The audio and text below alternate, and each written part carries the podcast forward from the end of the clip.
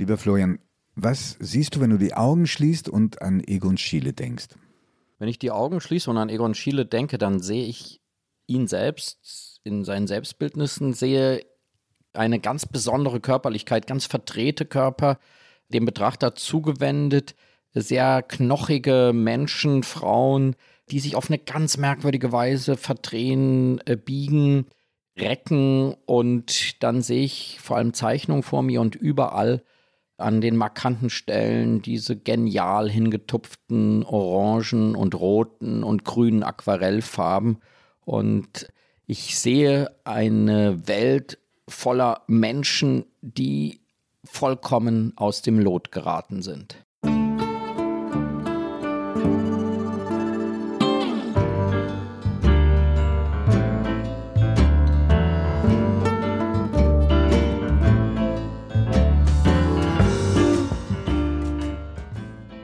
Augen zu.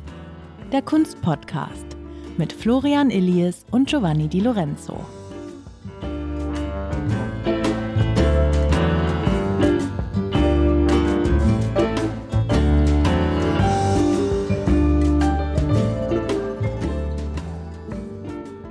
Liebe Zuhörerinnen, liebe Zuhörer, ich freue mich sehr, dass wir heute über Egon Schiele sprechen können. Einen der genialsten Künstler der Moderne, einer der wichtigsten Maler Österreichs der vielleicht heute größere Schwierigkeiten hätte, ausgestellt zu werden, als er es damals in der Kaiserzeit hatte. Auch darüber müssen wir sprechen. Er ist ein Mann, der in der Nachbetrachtung durchaus umstritten ist. Und darüber spreche ich wie immer mit Florian Illis, meinem Freund und Kollegen. Und ich freue mich darüber, mit Giovanni Lorenzo heute in ein Gespräch zu kommen, weil Egon Schiele eigentlich von Anfang an ein Name war, der mir auf den Nägeln brannte und den ich so gerne in diesem Podcast besprechen wollte. Und ich freue mich deshalb besonders, dass du, Giovanni, jetzt auch Lust darauf hattest, Neugier darauf hattest, dass wir beide versuchen, uns einen Reim darauf zu machen, weil es ist sehr wer schwierig. Der, wer der war und wie man ihn einzuordnen Ja. hat. Ja. Und auch ganz deutlich zu merken, wie sehr auch wir vom Zeitgeist beeinflusst sind, im Blick auf Egon Schiele. Ja.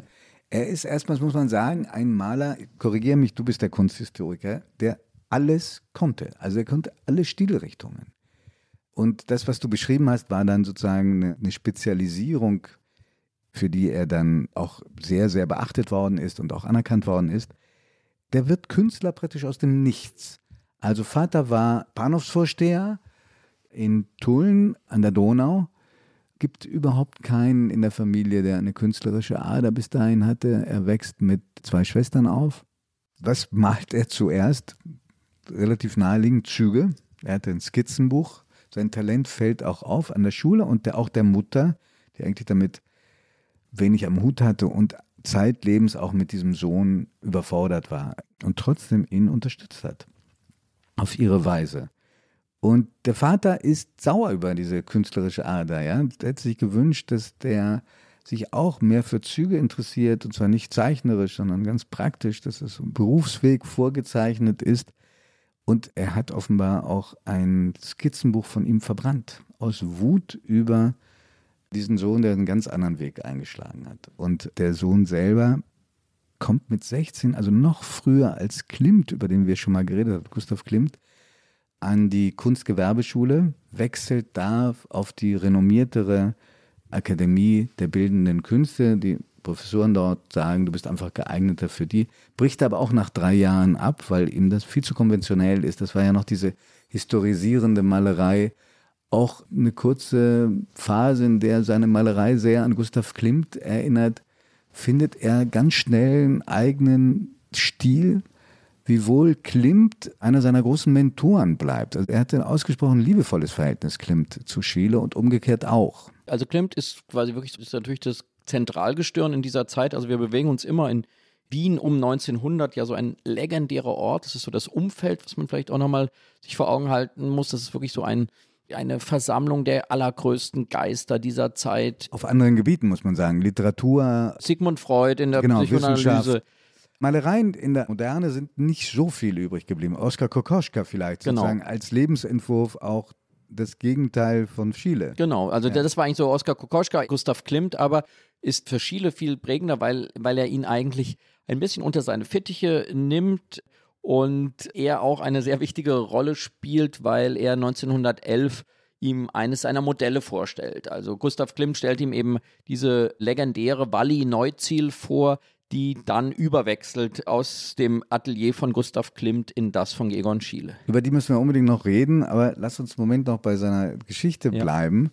Also kommt nach Wien, also Erlebnis Großstadt, geprägt vom sehr frühen Tod, also relativ frühen Tod seines Vaters, wächst dann alleine mit Frauen auf. Beim Vater gibt es grauenvolle Geschichte, ich weiß nicht, ob du die kennst, dass der, als er schon verheiratet war, also praktisch zeitgleich zur Vermählung, hat er ein Bordell besucht und sich da die Syphilis geholt, die dazu führte, dass es Fehlgeburten gab und dass er äh, früh verrückt geworden ist. In einem Anfall von Wahnsinn hat er zum Beispiel alles, was die Familie zurückgelegt hat, an Aktienbesitz verbrannt. Und er kam dann auch in ein Spital. Also eine richtig tolle Vaterfigur hat er, glaube ich, nicht vor Augen gehabt, Egon Schiele. Und dann wurde ein Onkel sein Vormund, über den Schiele dann ziemlich gelästert hat später, weil er sagte, er wollte verhindern, dass er Künstler war und malt das auch. Also er hat früh ein Gefühl dafür gehabt, dass Künstler auch eine Legende brauchen. Und hat dann beschrieben, wie die Mutter sich dem Onkel auf den Stufen zu der Kunsthochschule in den Weg gestellt hatte, weil der das verhindern wollte, dass Egon Schiele diese Schule besucht. Aber ich glaube, die Geschichte stimmt nicht, denn dieser Vormund war eigentlich sein erster Mäzen, hat ihn lange alimentiert. Und zum Bruch kam es dann erst, als Schiele einen ziemlich unverschämten Ton, Geldforderung zusätzliche stellte, ohne zu begründen, warum. Er muss als Mensch sehr eigenwillig gewesen sein. Eine Mischung aus schüchtern und verhalten, aber auch unfassbar eruptiv und selbstbewusst, Ja, das um merkt es man ja. vorsichtig auszudrücken. Merkt man ja, weil es gibt viele Fotografien, die ihn zeigen oder auch Zeugnisse von den Sammlern, den Förderern. Das ist eine maximal sperrige Persönlichkeit, also die plötzlich auftaucht, plötzlich verschwindet. Das ist alles nicht wirklich für die Umgebung leicht mit ihm und zugleich, du hast es gerade schon gesagt, fällt eben sehr, sehr früh auf, dass man es hier ganz offensichtlich mit einem künstlerischen Ausnahmeerscheinung zu tun hatte. Hinzu kommt eben, dass er sehr obsessiv in seiner Malerei eigentlich ab 1910 anfängt, sich mit dem menschlichen Körper zu beschäftigen. Also, Wobei, wobei, einen winzigen Schritt noch zurück. 1909 seine erste Ausstellung, das erste Mal auffällig geworden in seiner sogenannten internationalen Kunstschau, hängen seine Bilder neben Matisse und Gauguin und Oskar Kokoschka. Also gibt es ein kurzes Aufblühen. Er fällt auf, es interessieren sich Sammler und Mäzene für ihn, aber zehn Jahre lang bleibt er eigentlich eher ein privater Typ. Und die ganz große Anerkennung kommt erst 1918, also zehn Jahre später kurz vor seinem Tod. Aber da sind wir jetzt weit nach vorne gesprungen, kommen wir nochmal zurück. Und wie du richtig sagst, 1910 setzt diese sehr körperliche Darstellung von ihm an. Und er hat einmal diesen Satz gesagt, und der ist eine sehr gute Selbstanalyse. Ich musste durch den ganzen Klimt hindurch, um mich selbst zu finden. Und das geschieht eigentlich 1910. Und wenn wir also über Egon Schiele sprechen und diese Bilder, die er geschaffen hat, dann sprechen wir über ein achtjähriges Werk. Das darf man auch nie vergessen bei Künstlern wie Picasso, wo wir über ein jahrzehntelanges Werk sprechen. Hier sprechen wir über acht Jahre, neun Jahre, also 1909 bis 1918. in denen er unfassbar produktiv gewesen ist. Also 3000 Zeichnungen. Ja, und 300 Gemälde. Ja. Und weil wir ja schon gelegentlich das Phänomen hatten von Künstlerinnen und Künstlern, die auffällig oft sich selbst gemalt haben. Frida Kahlo war im Vergleich absolut zurückhaltend. Ja. An die 180 Selbstporträts hat er gemacht, Egon Schiele. Von den ganzen Fotografien abgesehen, die kamen noch dazu. Ja, also es ist wirklich ein, ein Mensch, der in einer dauernden Selbstbefragung lebt. Das schildern auch alle Zeitgenossen und das wird eben zum zentralen Bestandteil seiner Kunst. Das ist die Kunst des Selbstzweifels, des Selbstbefragens und das kann einerseits künstlerisch geschehen durch kuriose, seltsame Untersichten, Aufsichten, Perspektiven, durch Verschränkungen. Es gibt Selbstbildnisse, wo er die Augenlider herunterzieht, die Finger verdreht und so weiter, sich mit seinen Modellen zeigt der große rote Faden, der sich durch sein Werk durchzieht, ist diese Selbstbefragung seiner selbst. Und das Interessante ist, man würde es nie als einen Ausdruck einer Eitelkeit deuten, dass er sich so oft selbst Nein, gemalt hat. Es ist etwas ganz anderes. Ja, vor allem, weil, also ich glaube, ein oberflächlicher Betrachter würde sagen, es sind ausgesprochen hässliche Darstellungen oft. Aber ist die Herausstellung auch des Hässlichen, mhm. also auch diese Nacktmotive, über die wir ja noch viel reden mhm. werden, also das für ist, mich, da ist ja nie was, sagen wir mal, was Verführerisches, nichts Lockendes. Es ist eine sehr krude Darstellung von Körper und da spart er sich selbst nicht aus. Also für mich hat es nichts Hässliches. Für mich hat es etwas in einem höheren Sinne zutiefst Menschliches. Es geht ihm eigentlich darum, den menschlichen Körper in seiner ganzen Drastik zu zeigen. Man hat ja manchmal das Gefühl, er malt eigentlich die Sehnen und die Muskeln der, der Menschen. Auch wenn man die Fotografien von ihm mit seinen Selbstbildnissen mhm. vergleicht, sieht man, er war eigentlich kein unattraktiver äh, Mann, aber er, er malt Gar sich komplett. Ausgesprochen, ausgesprochen schöner Mann. Er, er, malt sich komplett ausgemergelt. In seinen Selbstbildnissen besteht er nur aus Haut und Knochen.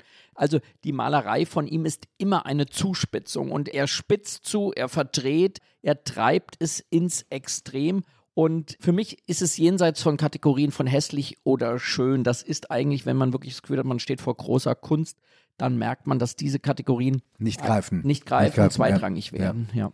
Was auffällt, ist den Begriff, den er selbst hatte für sein Künstlerdasein. Er fällt ja auch dadurch auf, dass er zu den Initiatoren zählte einer, einer Gruppierung, die hieß die Neukünstler. Dazu gehörten auch Max Oppenheimer und Oskar Kokoschka. Und da hat er einen unglaublich elitär klingenden Künstlerbegriff. Da wollte ich dich natürlich fragen, ob das eher was Typisches für Künstler oder eher was Typisches für Egon Schiele. Für Schiele sind gerade die Neukünstler Erkorene. Sie schaffen eigentlich nur alleine für sich. Die Mitmenschen fühlen ihre Erlebnisse nach. Und dann schreibt er, der Künstler muss der Seher unter den Blinden sein, von Vornehmen der Vornehmste, von Rückgebern der Rückgiebigste. Schöne Wortschöpfung. Er muss Mensch sein, mehr als jeder andere, und er muss den Tod lieben und das Leben. Kunst mit Religion setzt er gleich. Was also, ist das für ein Künstlerbegriff? Ja, also zwei Dinge. Wenn wir auf Chile schauen, müssen wir einerseits schauen, aus welcher Zeitströmung, aus welchem Zeitgeist entspricht das und diese sehr pathetischen, sehr leidenschaftlich vorgetragenen ja, Manifeste einer neuen Kunst finden wir in dieser Zeit überall bei den Expressionisten. Wir haben das in Deutschland beim Blauen Reiter, also rund um Kandinsky und August Macke und äh, Franz Marc. Da haben wir genau diese Pathos einer neuen Kunst und wir haben es bei der Brücke um Ernst Ludwig Kirchner, auch eine Künstlergruppe des Expressionismus. Das ist sehr ähnlich. Das ist eine sehr ähnliche Sprache, die drückt aus, dass alle das Gefühl hatten, es ist etwas zu Ende gegangen. Ein Kunstbegriff, der so eine Salonmalerei, eine, eine, ja, die Frauen unter vielen Gewändern verborgen, die Gefühle unter vielen Gewändern verborgen. Und nun muss es darum gehen, neu zu schauen und eine Authentizität, würde man heute sagen, des Fühlens, des Sehens zu entwickeln. Also ich finde, das sozusagen ist zeittypisch. Was bei ihm hinzukommt, ist das Religiöse. Und das ist hochinteressant, weil das sich durch dein ganzes Werk eigentlich zieht. Und das ist eine Dimension, die oft übersehen wird. Also er hat wirklich ja auch gesagt, auch das erotische Kunstwerk hat seine Heiligkeit. Äh, total, ja. ja Und das ja. ist für ihn ganz zentral, dass diese religiöse Thematik natürlich mit der Selbsterhöhung seiner selbst. Also natürlich gibt es ihn selbst als heiligen Sebastian, es gibt ihn selbst als Eremit, es gibt ihn selbst als Mönch. Also er hat da schon immer wieder in den Selbstbildnissen Christus- oder Märtyrer-Assoziationen mit sich selbst. Das kennen wir auch von Dürer oder anderen. Also ja, diese, übrigens, diese weil, weil, du Dürer nennst. Also wir haben ja unseren Zuhörern und Zuhörern ein Selbstbildnis vorgestellt, wo er nackt ist. Die erste Darstellung dieser Art. Und es gibt Kunsthistoriker, die sagen, Schiele ist der, der dann 500 Jahre oder 400 Jahre später sich in ähnlicher Schonungslosigkeit nackt darstellt. Dazwischen gab es offenbar diese Form der Darstellung nicht. Nein, und dieses Selbstbildnis Dürers liegt in der Albertina in Wien. Also es ist auch gut möglich, dass Schiele es wirklich kannte und gesehen hat. Und er greift diesen Faden wirklich auf und er radikalisiert es, weil bei Dürer gibt es natürlich dann auch ganz andere Formen des Selbstbildnisses, des prachtvollen, selbstbewussten Künstlers und vieles andere. Das alles findet man bei Schiele nicht. Also diese, diese religiöse Dimension, die sein Werk durchzieht und mit der er eigentlich zu etwas zurückkehrt, was mir immer, wenn ich an seine Bilder denke und seine Bilder sehe, vor Augen kommt, ist dieses Exe Homo, also dieses Sie, sie, den, sie, sie den Menschen, sie hm. den Mensch. Ja. Das ist für mich in dem Christlichen wie in der Drastik, mit hm. der ein Mensch gesehen wird, mit seinem Leiden, mit seiner Lust, mit seiner Körperlichkeit. Mit seinen äh, abstoßenden Seiten? Unbedingt. Ja. Wo man einfach sagt, das alles gehört dazu. Und das ist natürlich auch ein religiöser oder Heiligkeitsbegriff, der dem kirchlichen Heiligkeitsbegriff um 1910 diametral entgegensteht. Und das schafft aber Egon Schiele selbst der Drastik, der Sexualität oder der Entblößung etwas zu geben, was Würde ist, Ernsthaftigkeit und einen eben religiösen Pathos. Aber ich meine, über die Nacktheit müssen wir noch ein bisschen sprechen, ja. weil das ist so sonst der weiße Elefant hier in, unserer, in unserem Podcast, sein. weil da ist ja auch das umstritten an ihm. Aber bevor wir da hinkommen, Stichwort Heiligkeit. Und weil sich viele Zuhörerinnen und Zuhörer auch gewünscht haben, dass wir Bilder beschreiben, die er gemacht hat. Mir hat besonders gefallen eins, was zu den weniger bekannten zählt, nämlich eine Mutter- und Kind-Darstellung, gezeichnet mit den ältesten Mitteln, die es wahrscheinlich in der Kunst gibt, nämlich mit Rötel und mit weißer und schwarzer Kreide, so wie manche Menschen in der Steinzeit. Und ich mag dieses Bild sehr. Ich weiß nicht, wie du es findest als Fachmann. Du siehst dieses Kind, das schon ziemlich groß ist, das Jesuskind, was vielleicht auch kein Jesuskind ist, aber die Darstellung erinnert sehr stark daran groß, also mindestens so groß wie die Kinder bei Caravaggio. Ganz schwarze, dunkle Augen, drumherum ist alles rot und die Madonna ist hinter dem Kopf des Kindes versteckt. Man sieht eigentlich nur die Augen, die fast wie Höhlen weiß sind. Es würde mich erstmal wahnsinnig interessieren, ob du dieses jetzt in meinem Fall von Geschmacksverirrung sprechen würdest oder ob du dieses Bild auch so eindrucksvoll findest. Nein, das hat eine ganz, ganz große, ja, eine, eine, eine Unmittelbarkeit, die einen anspringt und man wirklich auch sieht, wo er eigentlich herkommt. Das ist, hat fast noch so was Symbolistisches. Das ist eben 1909, also aus dieser. Da war er 18, das muss man sich noch 18 Jahre alt. Mhm. Und schon diesen beiden, diesem Kind und dieser Madonna, dem legt er so viel Eigenständigkeit und so viel, ja, auch Irritation in die Augen, das ist umwerfend. Und wir finden immer wieder dieses Spiel mit diesen religiösen Thematiken. Insofern würde ich auch gerne auf ein zweites Bild zukommen. Es gibt in Österreich jetzt einen Kunsthistoriker, der sehr, sehr viel getan hat für diese Deutung und der sehr viel gefunden hat. Das ist Johann Thomas Amproci. Und der hat zum Beispiel gezeigt, dass ein Selbstbildnis als heiliger Sebastian von Chile, was aus dem Jahre 1914 ist, dass das einem heiligen Sebastian genau entspricht, den Schiele in der Kirche in Neulengbach, wohin er sich zurückgezogen hatte, in diesen Jahren gesehen hat. Eine sehr ungewöhnliche Darstellung, wo Äste um diesen heiligen Sebastian sind und das greift dann Schiele auf. Also Neulengbach, das für ihn traumatisch besetzt sein wird später, ja? Genau. Also ich will sagen, das vergisst man und ich glaube, es ist gut, dass wir da anfangen, ein differenzierteres Bild auf diesen Künstler zu werfen. Wenn er Frauen und Kinder malt, hat er natürlich die Madonnendarstellung vor Augen. Wenn er anderes bald hat er, er kommt sehr tief aus dem ganzen Wissen der Kunstgeschichte. Und ich muss bei sehr vielen seiner Frauendarstellungen an Grablegungen denken, also an klassische Renaissance, Barock, Frührenaissance-Bilder. Diese klagenden Frauen, diese aufgerissenen Münder, Hände, also angesichts des Todes Jesu oder auch angesichts des Leiden am Kreuzes diese Gestik, diese drastische Gestik auch der Gotik, die finde ich in seiner Malerei wieder. Also ich habe immer das Gefühl, es ist eine Malerei, ja, aus dem Anfang des 20. Jahrhunderts, aber eigentlich sind diese Blicke, diese Gesten, das sind archaische Gesten. Das sind die großen menschlichen Gesten der Trauer, der Verzweiflung, der Angst, der Lust, der Neugier. Und das macht ihn so besonders. Aber lass uns doch jetzt auf die Lust kommen. Also es gibt unzählige Darstellungen von Frauen mit weit aufgerissenen Beinen, weit gespreizten. In diesen Bildern geht es rein um das Geschlechtsteil. Es sind an Pornografie erinnernde Darstellungen von Frauen, die keine Entsprechung finden bei der Darstellung von Männern. Wie siehst du das heute?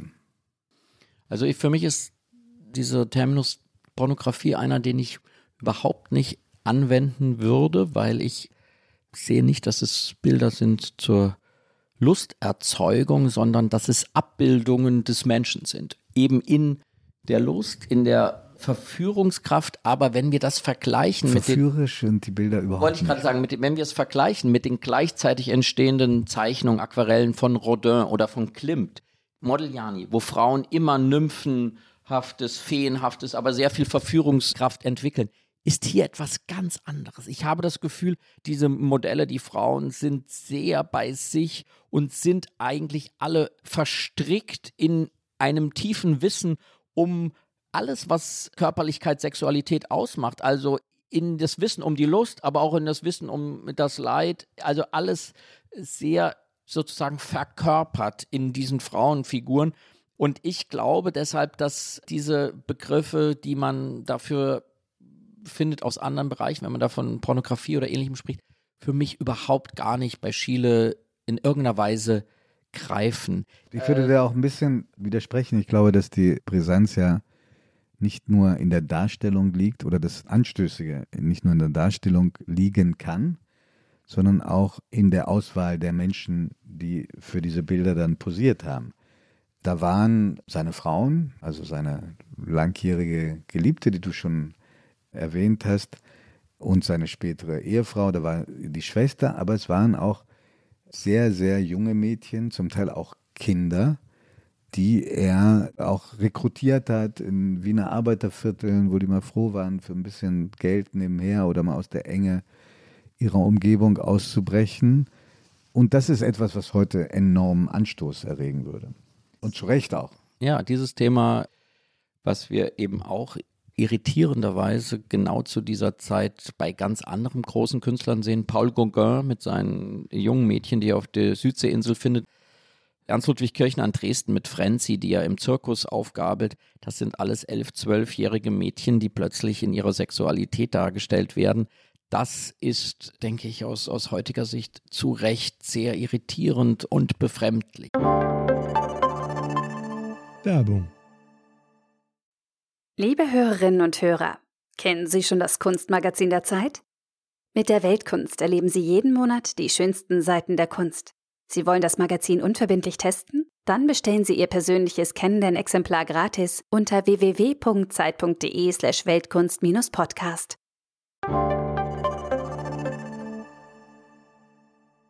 Ich habe, damit wir in dieser Frage auch eine andere Stimme hören, mit Silke Hohmann von dem Kunstmagazin Monopol gesprochen, die eine sehr. Dass du einst mitgegründet hast. Darf ja. man nicht verschweigen. Danke. Die eine sehr kluge Kunstkritikerin ist und aus ihrer Sicht auf diese Frage schaut, ist diese rohe Sexualität, dieser Blick auf die Frau als sexuelles Wesen bei Schiele, habe ich sie gefragt, ein Problem vor allem innerhalb der großen Diskurse, die wir jetzt haben, in den Museen, wo Bilder abgehängt ja. werden. Was heißt das? Ist es jetzt soweit, dass bald Egon Schiele nicht mehr gezeigt werden darf?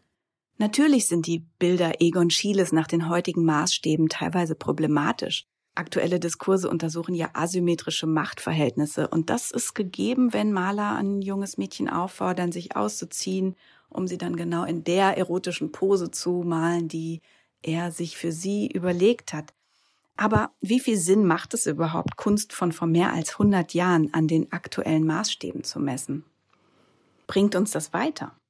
wenn eine Ausstellung solche Bilder gut kontextualisiert und mit unseren Fragen von heute ins Gespräch kommt? Auf jeden Fall. Das MoMA und das Metropolitan Museum of Art haben beide große Konvolute von Schiele-Werken, die meisten davon not on view. Eine Aktualisierung des Blicks auf Schiele in den USA würde definitiv kuratorischen Mut bedeuten. Schieles erotische Werke sind angreifbar, waren es auch immer, aus unterschiedlichen Gründen. Aber bei der Kunst von Egon Schiele war die Sexualität ja auch nur die eine Seite. Er hatte ein Interesse an einer Körperlichkeit, die auch jenseits des Sexuellen etwas sehr Widerständiges hatte. Oft sind es Körper, die nichts zu verlieren haben, die vollkommen auf sich zurückgeworfen sind und die daraus eine verwirrende Stärke und Schönheit entwickeln. Diese Widerständigkeit der prekären Körper ist für viele Menschen möglicherweise beunruhigender als ihre Sexualität. Ist denn dann, kann man denn sagen, dass dieser Blick auf die Frau, auf die erwachende Sexualität bei den Mädchen, ist das etwas, was ihn sehr zu einer Figur dieses frühen 20. Jahrhunderts macht, zu einer sozusagen altmodischen Figur, oder ist sein Blick ein moderner? Für seine Zeit war es sehr modern. Die Frau der Wiener Moderne wurde ja zumeist entweder als Madonna idealisiert oder als Muse vereinnahmt oder einfach auf ihr Geschlecht reduziert. Schiele hat Frauen und Mädchen aber so gezeigt, dass sie seinen Blick erwidern. Sie schauen zurück. Das wirkt selbstbewusst und selbstbestimmt, aber vor allem erhöht es ungemein die Bildspannung. Und dafür war Schiele Experte. Seine verdrehten, fragmentierten Körper wollen ja das Papierformat schier zum Bersten bringen. Und dieser erwiderte Blick ist dann noch die ultimative Übertretung. Aber war das auch die Ermächtigung des weiblichen Gegenübers, die wir vielleicht heute darin gern sehen würden? Das hat Schiele meiner Meinung nach nicht geleistet. Es bleibt seine Projektion, seine Fantasie und die Frauen bleiben darin sein Material. Aber er hat für folgende Generationen etwas Entscheidendes vorbereitet. Für Künstlerinnen wie die Österreicherin Wally Export zum Beispiel, die in den 60er Jahren begann, diese Asymmetrie des Blicks auf die Frau mit ihren Aktionen, mit ihrer Kunst zu überwinden.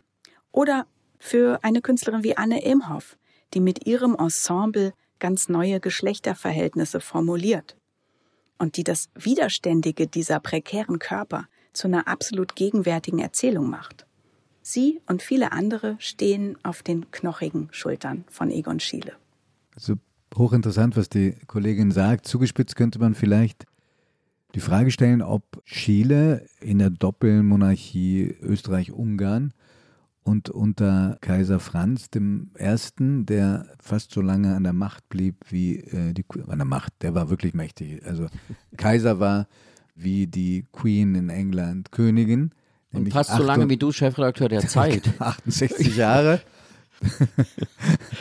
dass er da vielleicht doch weniger Schwierigkeiten hatte mit seiner Kunst, als er sie heute bekommen könnte. Ja, das ist so. Also das ist eine der faszinierendsten Situationen eigentlich in der Kulturgeschichte. Dieses Wien zwischen 1910 und 1914 ist ja ein großes Denkmal gesetzt worden von Stefan Zweig in seinem Buch Die Welt von gestern. Eins meiner Lieblingsbücher. Das ist eine der einzigartigsten Gleichzeitigkeiten von Ungleichzeitigkeit. Man kann das gar nicht glauben. Da gibt es diesen alten Monarchen und parallel gibt es eben Kokoschka und Klimt und Schiele und Ludwig Wittgenstein und Sigmund Freud und Arthur Schnitzler. Man kann es gar nicht glauben. Eine Explosion an Moderne in einem komplett stabilen tief konservativen Staat.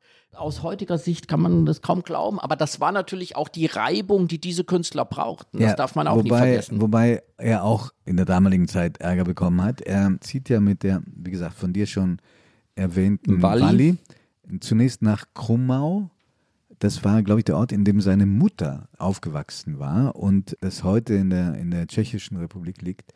Da hat er schon Ärger bekommen, zum einen, weil die in wilder Ehe lebten, ja, und Walli zum anderen, weil eben die Mädchen und Knaben sehr jung waren, die er da abbildete. Und dann zogen die weiter nach Neulenkbach und da wurde er richtig eingebuchtet. Er war drei Wochen in Untersuchungshaft. Und zwar, weil es den Verdacht gab auf Entführung und Missbrauch einer Minderjährigen. Dieser Vorwurf wurde fallen gelassen. Aber er wurde dann doch zu drei Tagen Gefängnis verurteilt, wegen gröblicher und öffentliches Ärgernis verursachenden Verletzung der Sittlichkeit und Schamhaftigkeit. Diese relativ kurze Zeit im Gefängnis war für ihn offenbar absolut traumatisch, sind 13 Zeichnungen davon erhalten geblieben, indem er sich in der Tat die Pein des Künstlers darstellt und in dem, glaube ich, auch sein Satz geprägt wurde, den Künstler hemmen ist ein Verbrechen, es heißt keimendes Leben morden. Man stelle sich Egon Schiele in einem heutigen Shitstorm vor. Ja. ja.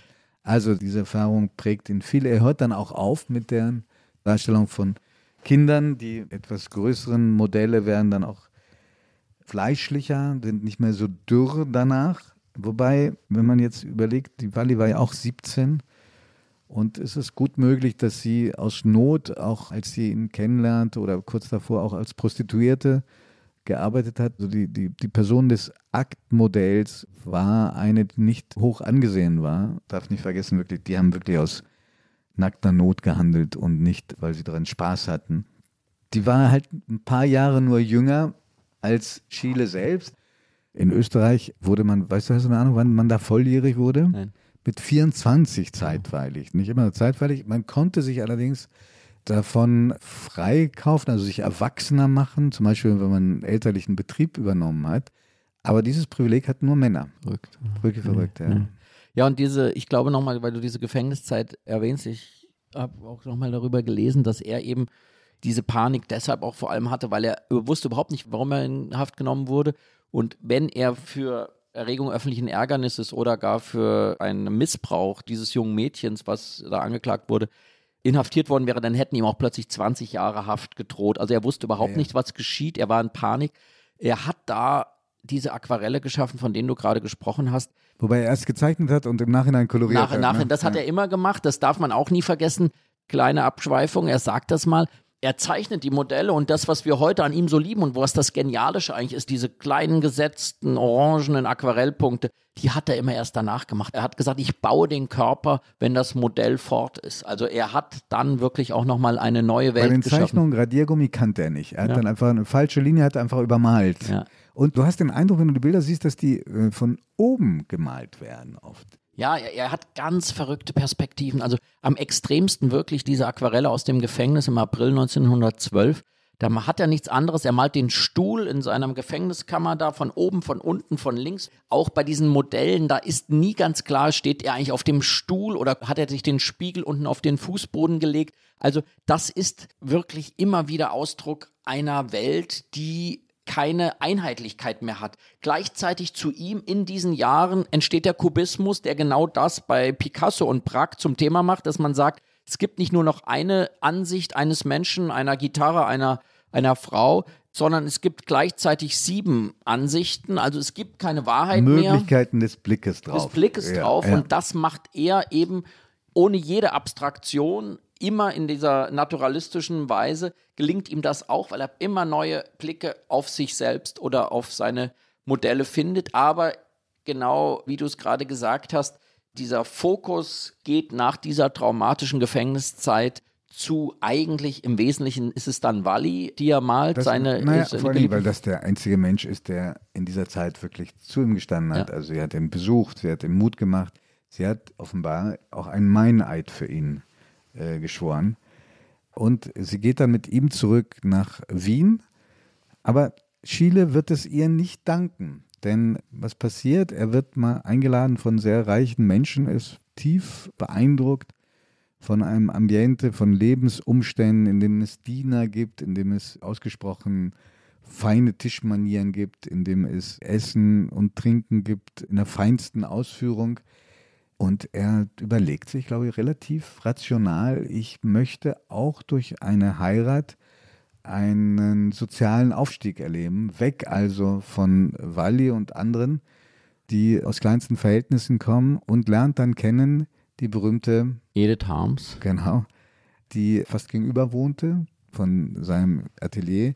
Jetzt auch nicht Großbürgertum. Der Vater von Edith Harms war Bahnhofsinspekteur. Also er blieb seinem Genre der, der Züge sehr treu. Es war aber kein Vorsteller, sondern ja. Inspekteur und vor allen Dingen die Mutter von Edith war wohl vermögend. Und was versucht er? Er versucht, die Beziehung zu dieser armen Wally irgendwie zu retten und schlägt ihr vor, lass uns doch eine Art Dreiecksbeziehung führen. Also, dass wir zumindest einmal im Jahr gemeinsam in den Urlaub fahren. Und das lehnt sie, muss eine charakterstarke, sehr beeindruckende Persönlichkeit gewesen, lehnt sie sehr ab. Und dann verliert sich ihre Spur ein bisschen. Sie stirbt noch vor Egon Schiele 1917 offenbar in einem Lazarett, wo sie zuletzt als eine Art Krankenschwester gearbeitet hat, an Scharlach. Mhm. Und diese Situation habe ich immer wieder ganz plastisch vor Augen. Deswegen möchte ich das jetzt all unseren Zuhörerinnen und Zuhörern auch als, als eine Möglichkeit nennen, sich diesem Thema nochmal zu nähern. Vor sechs Jahren gab es einen für mich sehr beeindruckenden Film, Egon Schiele, Tod und Mädchen, basiert auf einem Buch von Hilde Berger und der Film ist von ihrem Mann Dieter Berger inszeniert worden. Und das ist ein, wie ich finde, exzellenter Film, der diese merkwürdige Gleichzeitigkeit und Doppelbödigkeit zwischen Schieles Frauenbeziehung einerseits zu Wally Neuziel, dann zu jener Edith Harms und dann eben auch noch zur Schwester jener Edith, nämlich Adele, sehr schön in Bilder fasst. Die er gemalt hat und zu der er, wie die Schwester selber nach dem Tod von Egon Schiele offenbart hat, auch ein Verhältnis hatte. Genau, also er kriegt dann ein Dreiecksverhältnis, aber ein anderes, nämlich mit der Schwester seiner Frau. Aber aus dieser Zeit dann ab 1915, als dann Walli aus seinem Leben verschwindet, entstehen eben viele seiner heute, auch wenn sein Werk sehr kurz war, kann man eigentlich sagen, seine reifes Spätwerk, diese Porträts von Edith und von Adele, die sehr viel ausgeführtere Bilder dann sind als in seinem Frühwerk, wo er auch eine ganz große Ernsthaftigkeit in diese Figuren legt. Natürlich auch, weil der Erste Weltkrieg angefangen hat und. Stopp, stopp, stopp. Vielleicht noch einmal die Valley, die, die für Unbedingt. mich. Die Lasse uns gerne noch feiern und würdigen. Stille Heldin dieser ja. Geschichte ist. Es gibt nämlich ein Bild, was wenn wir es irgendwie geschafft haben sollten, Sie für Egon Schiele zu interessieren, dass Sie sich anschauen sollten. Und zwar heißt dieses Bild Liebespaar. Es ist 1914, 1915 entstanden und es ist eine Zeichnung, eine Gouache-Zeichnung. Und man sieht Walli, die sich verzweifelt an Egon Schiele klammert, der aber einen sehr abweisenden Gesichtsausdruck zeigt und sich wegdreht. Also wollen jetzt nicht zu viel da reinpacken, aber gerade eine Szene wie aus Beschreibung von Freud, wenn er sagt, wie das ist, wenn man sich von der Mutter trennt, ja. Ein wahnsinnig anrührendes Bild. Die neue Frau in seinem Leben, Edith Harms, ja, die scheint ihm aber fast genauso ergeben oder genauso ergeben zu sein wie Walli. Sie folgt ihm nämlich überall und das wird nochmal sehr abwechslungsreich für Egon Schiele, weil wenige Tage nach der Hochzeit tritt Österreich in den Krieg ein. Und er muss da verschiedene Stationen abarbeiten. Er hat das große Glück, nie an die Front zu müssen. Also er wird eingezogen. Anders er, als der arme Kokoschka, ja. Er, er arbeitet in verschiedenen, bewacht Lazarette, dann bewacht er Kriegsgefangene. Aber das ermöglicht ihm eben weiterhin, zwar reduziert, aber künstlerisch zu arbeiten und nicht das schreckliche Frontgeschehen zu erleben. Ja, er kommt während seiner Militärzeit nach Prag dann nach Wien, dann nach Niederösterreich, dann wieder nach Wien. Und er muss nicht nur nicht an die Front, sondern er wird Nutznießer von großen Privilegien. Also seine Oberen richten ihm sogar in Niederösterreich ein Atelier ein und in Wien darf er in sein Atelier und, und zeichnen und malen. Das zeigt auch, wie er, obwohl er noch nicht so bekannt war, doch sehr geschätzt wurde. Und dass da eine große Kunstsinnigkeit war, selbst in der militärischen Elite. Und die Edith folgt ihm überall und ich glaube, er hört nicht mit der schlechten Angewohnheit auf, Verhältnisse zu seinen Modellen zu haben. Und das Buch, das du schon erwähnt hast, dem Roman von Hilde Berger, dem vorausgestellt ist eine Tagebucheintragung von Edith Schiele, die ein ganz realistisches Bild offenbar von dieser Beziehung gibt, nämlich E. -Punkt, also Egon, hat mich in seiner Weise sicher lieb, doch er will nicht die kleinsten Gedanken mit mir teilen, lässt mich abseits stehen und lässt mich nicht teilhaben an dem Entstehen und Werden des Gedankens. Wenn ich ein Kind hätte, ob es dann für mich besser wäre? Relativ traurig, resigniert, mhm. doch liebend. Er auch ihr gegenüber, die machen sehr früh schon ihr Testament, in dem sie gegenseitig sich alles überschreiben, was dann da sein wird, ob es eine Todesahnung ist, ich weiß es nicht. Die Prager Zeit muss eine aufregende gewesen sein, denn das war ein ähnlich wie Wien doch sehr lebendiges Zentrum des Geisteslebens und des künstlerischen Wirkens. Und Schiele besuchte ein legendäres Café, das Café Arco. Weißt du, wer da ein- und ausging? Nein. Franz Kafka. Und es ist relativ wahrscheinlich, dass die beiden sich dort zumindest gesehen haben. Das ist eine sehr schöne gedankliche Assoziation, weil dieser letztlich gepeinigte Mensch ist natürlich auch, was die beiden sehr verbindet. Ja, also der, der Mensch, der sozusagen sich selbst erkennt, dieser Ex-Homo-Mensch, das ist, was wir bei Kafka in der Literatur sehen, diese unheimlichen Kräfte der Wirklichkeit spürt und in seinem Körper auslebt und dass wir gleichzeitig in den Aquarellen, in den Malereien von Schiele sehen.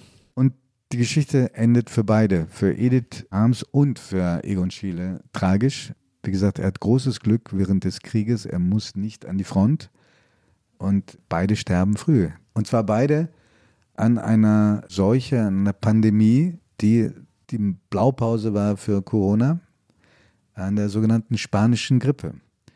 Edith Harms, die sich noch in ihrem Tagebuch die Frage gestellt hat, wie wäre es mit einem Kind, ist im sechsten Monat schwanger und stirbt an der spanischen Grippe. Egon Schiele hält sie noch sterbend im Bild fest, in einer Zeichnung fest. Und drei Tage später stirbt er auch daran. Er wird noch fotografiert vorher, da sieht er eigentlich gar nicht so malat aus. Und eins seiner letzten Worte soll gewesen sein, der Krieg ist aus und ich muss gehen. Ja, das ist eine unbeschreibliche Tragik. Ja. Er stirbt also 1918 und wie bei all diesen großen Figuren fragt man sich, was wäre aus ihm geworden in diesen 20er Jahren. Wenn man sieht, wo steht ein Picasso 1918 und wo ist dann ein Picasso 1930, 1940, 1950.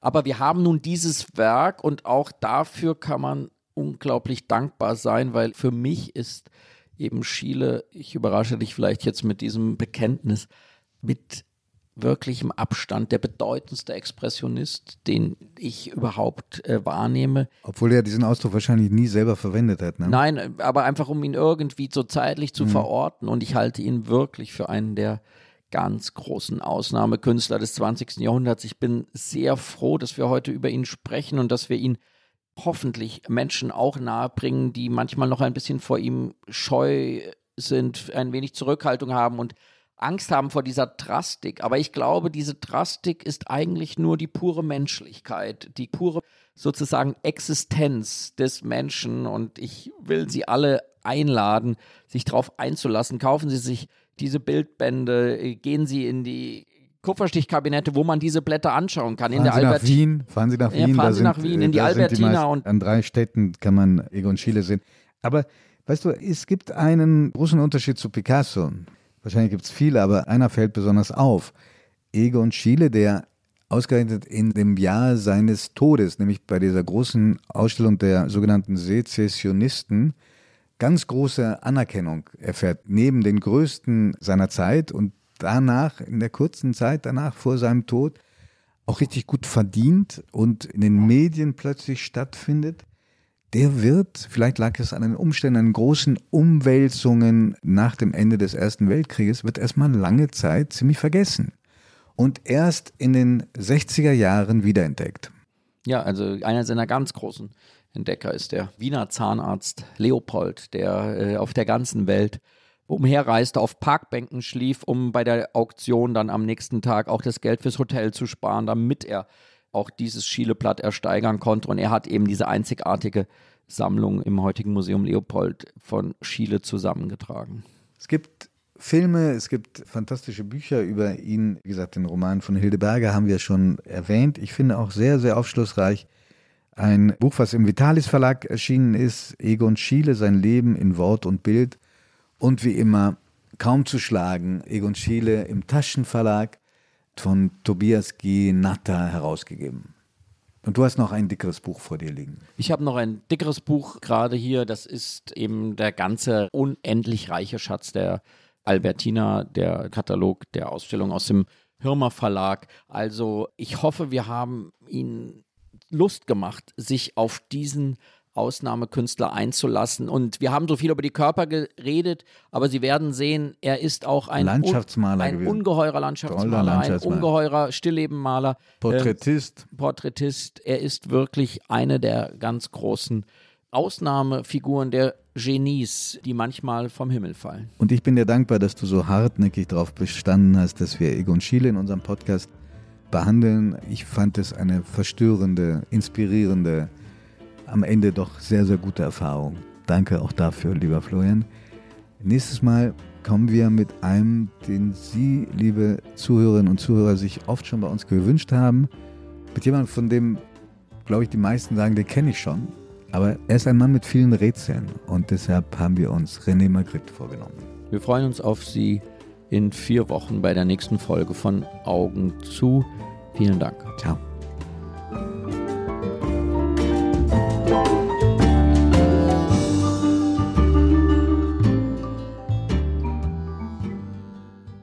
Augen zu ist ein Podcast von Zeit und Zeit Online, produziert von Pool Artists.